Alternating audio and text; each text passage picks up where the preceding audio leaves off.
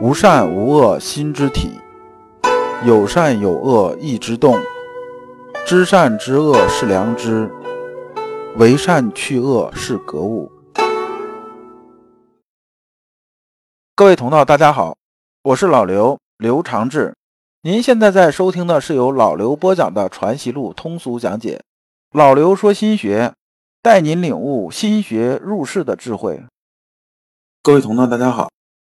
今天我们继续讲解《传习录》，今天的题目是“不见事而无闷”。对应的《传习录》章节是幺七二章的第一部分。幺七二章啊，东西是比较多，我们可能要分六七讲这个样子。那么呢，我们还是带着问题啊来听这一讲。这问题是什么是随心所欲不逾矩？好多人啊和老刘私下里沟通，就是说啊。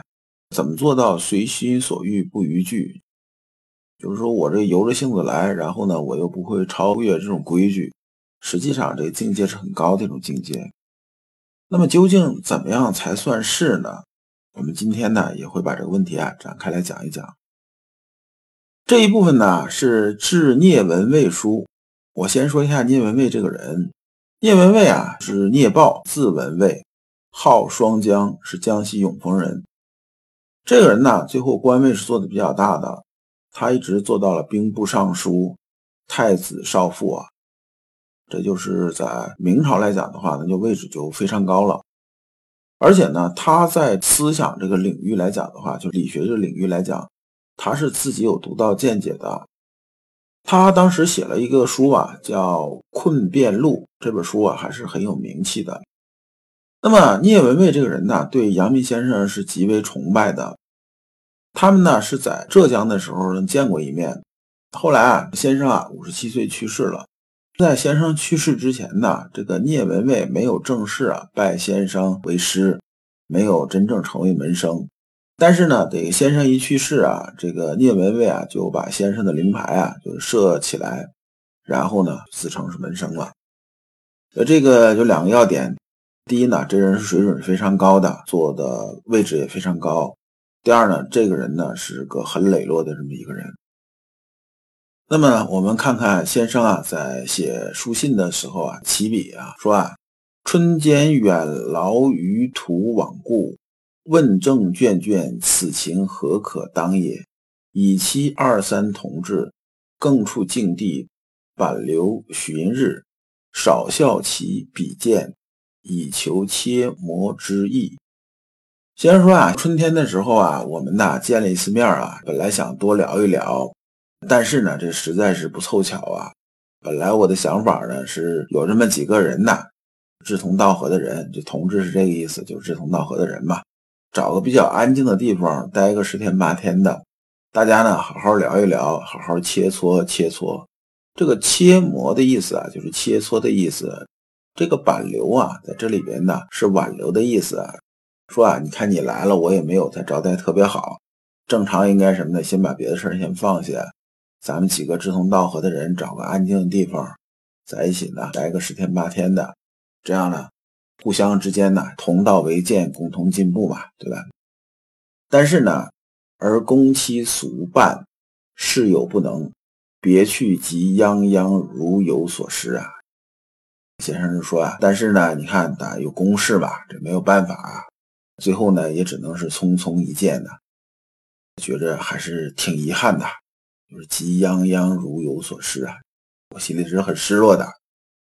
然后这个第二段啊，忽成法会，反复千余言，读之无甚晚味，中间推许太过，盖亦讲业之圣心，而瑰丽真切。私欲纳于贤圣之欲。说呀，后来啊，我收到你的信呐，这一个信呢，我看也很长，写了这个千把字啊。古代写信不像现在啊，这写千把字，这真的是就是很长很长了。那么我看了之后啊，我心里头是很感动的。但是，你在心里边呢，把我推得太高了。其实啊，我的水平也没有说那么高。你呢，甚至啊想让我达到圣贤的这种高度，但实际上呢，我觉着还是啊有一点差距的。同时呢，你又托啊崇一啊，就是欧阳崇一啊，又来问候我，致以啊勤勤恳恳之关怀。那么从我心里头来讲的话，我是很感动的。就是此非深交笃爱，何以济世啊？说咱这感情啊，确实不一般呐。你对我是确实非常认可，要不也不至于这样。知感之愧，且惧其无以堪之也。这部分呢，我们能看出什么呢？我们看这部分里边呢，先生啊是个身自谦抑的君子形象，就是谦谦君子，温润如玉啊，是这么一个形象。我们感觉先生很好说话，而且特谦恭，是这样吧？但是嘛，我们回头看看啊，《传习录》上篇，阳明先生对孟元，就是在《陆程篇》里边，和对萧慧啊，就是薛侃那部分，对他们说话可是很不客气的，特别是对孟元。比如说那句什么“耳病又犯”，说你又开始犯病了。刚说了你，你又不那什么，基本上是非常严厉的。那么这前后对比啊，我们看出什么来呢？你不要觉得说，哎，这先生好像也表里不一嘛，不是这样子的。这部分讲的是什么？讲的就是君子不器呀。这个器啊，是器皿的器。说君子啊不器，是说啊，我们该声色俱厉的时候啊，就要声色俱厉。该啊温润如玉的时候就要温润如玉，绝对啊不能什么呢？不能把这事情反过来做。也就是说啊，这种状态才是一个什么呢？才是一个正确的面对世界的这种状态。也就是随心所欲不逾矩。我们有句俗话叫“见人下菜碟儿”，这句话呢听着好像很俗，但是呢，我们讲随心所欲不逾矩呢，其实也就是这样子。比如说我们在家庭里边吧，我们不断来切换自己的角色。比如说你对啊你的爱人的时候啊，那你肯定是这个用爱人的方式来对他，对不对？那你对你父母的时候呢，那你说话可能就要敬语，要很尊敬，对不对？那么你如果作为父亲呢，你对你教育孩子啊，就是对你的儿女的时候呢，有些时候啊，你做父亲要有做父亲这种权威。那么呢，有的时候啊。你要有一种的什么呢？有一种高度让他仰视。如果啊，这个孩子，你始终啊，就是要跟他做朋友，做朋友，最后呢，他根本呢就对你心无尊重啊，心无尊重，那将来你还怎么管他？也没法管他了。那么这里边呢，老刘啊，延展讲这么一故事。这故事啊，叫《阅微草堂笔记》，里边有这么一故事，大概就是说啊。奴子赋显喜读书，否之文也。这下边我就不念了，我把这个故事啊跟大家说一下。呃，《阅微草堂笔记》啊是纪晓岚写的。纪晓岚当时啊就这个位置也比较高嘛。他说啊，我手底下有这么一个人，这个人叫什么？叫赋显。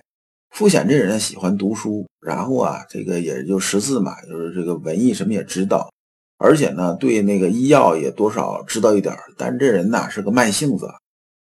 他这性子，不但那个慢，而且很迂腐，就是你看他就跟那个老孺一样，就是年纪很大那种啊，读书读的都已经这很迂腐的那种人差不多。然后发生一什么事儿？是这么一个事儿，说有一天呐，他这个迈着四方步在街上走啊，就是在这街上走，然后逢人就问呐，说这个魏三哥啊在什么地方？魏三哥是谁啊？叫这个魏嫂，大家都管他叫魏三儿。他俩人就是咱们讲的就是同事嘛，同事这种关系。然后问呐，说有人就说，哎，没看到，没看到。然后就再接着问。然后终于有人呐知道这事儿了，然后就跟他说，那个魏三在那边呢。然后他就过去了。过去魏三见了面之后啊，先把气先喘匀了。然后这个魏三就问他，说啊，你找我有什么事儿啊？然后他说是这么个事儿，我跟你说啊。我刚才出来的时候啊，从井边过，呃，我看见你媳妇儿啊，在那个井边那树下做针线活，然后好像是累了，在那儿睡觉呢。然后你家孩子呢，在井边在玩，啊，离那井啊，也就是三五尺远。这个，这这这个还是比较危险的，万一掉下去怎么弄？但是呢，这个我本来想啊，叫一下嫂子，但是男女有别呀，说是我去叫这也不大合适。所以呢，我就出来找你了。这魏三听到这个人，马上就很着急啊。这个换了是谁也很着急啊。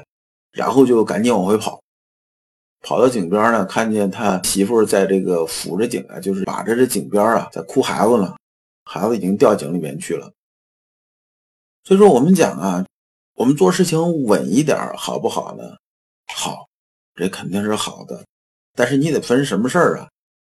人家孩子都要掉井里面去了，你还在这迈着四方步呢，这个就明显的就是读书读傻了。所以这个要时而不化呀，贻害无穷。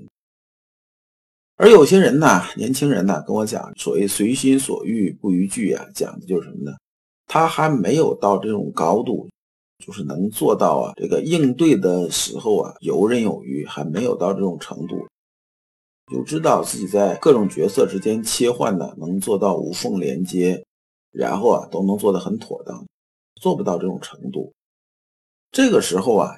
你去讲随心所欲不逾矩啊，基本上是很不靠谱的一件事了。我们接着看啊，虽然仆亦何敢不自鞭勉，而徒以感愧辞让谓乎哉？其谓思孟周成无意相遭于千载之下，于其尽信于天下，不若真信于一人。这个仆的意思啊，是自称，就是我啊。鄙人的这么个意思，是个谦称。这里面呢，这个思孟周成，这个成啊，就是二成啊，成一成号兄弟。周呢，是指的周敦颐。呃，孟呢，是指的孟子。思呢，指的是子思。子思呢，是孔子的孙子，就是亲孙子。中庸据考证啊，就是子思做的。子思啊，这个人成就也很高，后人呢尊他为庶圣。也是在孔庙里边享受祭祀的。先生这句话的意思是说啊，道这个东西啊，它是有一个真正的道的。与其让天下人呢都信呢，就是天下人都信，真是什么？但懵懵懂懂信呢，不如有一个人真信。也就是说呢，你一大堆不纯的东西放在那儿，还不如啊有这么一个纯的，它顶事儿。下边先生接着说。道固自在，学亦自在。天下信之不为多，一人信之不为少。意思是说呢，这个道啊，本来就在那里边，学呢也在那里边。就是这个天下之道啊，就在那个地方，学问呢也在那个地方。天下人都去信奉他呢，这不算多；一个人真正的去信奉他呢，也不算少。而作为我们来讲呢，就是作为君子来讲呢，我们讲啊，不见事而无闷呐，不见事而无闷呐。这句话是从哪儿来的？是从《易经》牵挂文言里边说，这个里边呢，是的意思是肯定的意思。比如说，很多人呢都是我做这件事儿啊，别人有没有肯定？没肯定，没肯定，我心里就很郁闷。不见事而无闷，意思说呢，我做这件事儿，就算是没有得到肯定，但是我心里头也不堵得慌。用白话说，就这么个意思。所以呢，我们的这些人呢，为儒者呀，要有这种心态。我做这件事情，是因为我觉得我应该去做。至于啊，别人这种褒贬呢，没有那么重要。所以后边呢，这个先生说呀。岂视之简简萧萧者，知足以及之乎？乃仆之情，则有大不得已者存乎其间，而非以寄人之信于不信也。有大不得已啊，这句话呢，我后边又加了几个字，好理解一些。就是说呢，有大不得已而为之者，存乎其间。说啊，我们做任何一件事情的时候啊，总会有人非议的，这是没有办法的事儿。特别呢，大家认知层面不一样，有这个上中下这种分别吧。但是呢，这个资质平庸的这些人呢是很多的，《道德经》也这么讲嘛，说上士闻道，勤而行之；中士闻道，若存若亡；下士闻道，大笑之。不笑，不以为道。意思说呢，你讲这些东西啊，真正是道的东西，就讲真理啊。好多人就觉得你这东西是扯，因为他听不懂，他觉得你这东西是扯，他就会讥笑你。这里边呢讲的简简消消，意思是说啊，这简简就是浅薄，很浅薄。这些人呐，你指望他们完全也懂，这基本上是不太可能的。那么呢，我们有很多事情啊，是明知其不可为而为之的，这是没有办法的。所以呢，我们要按照自己本心去做事，而不是计较别人信和不信。这是我们做学问也好，还是修心性也好，这是我们的根本。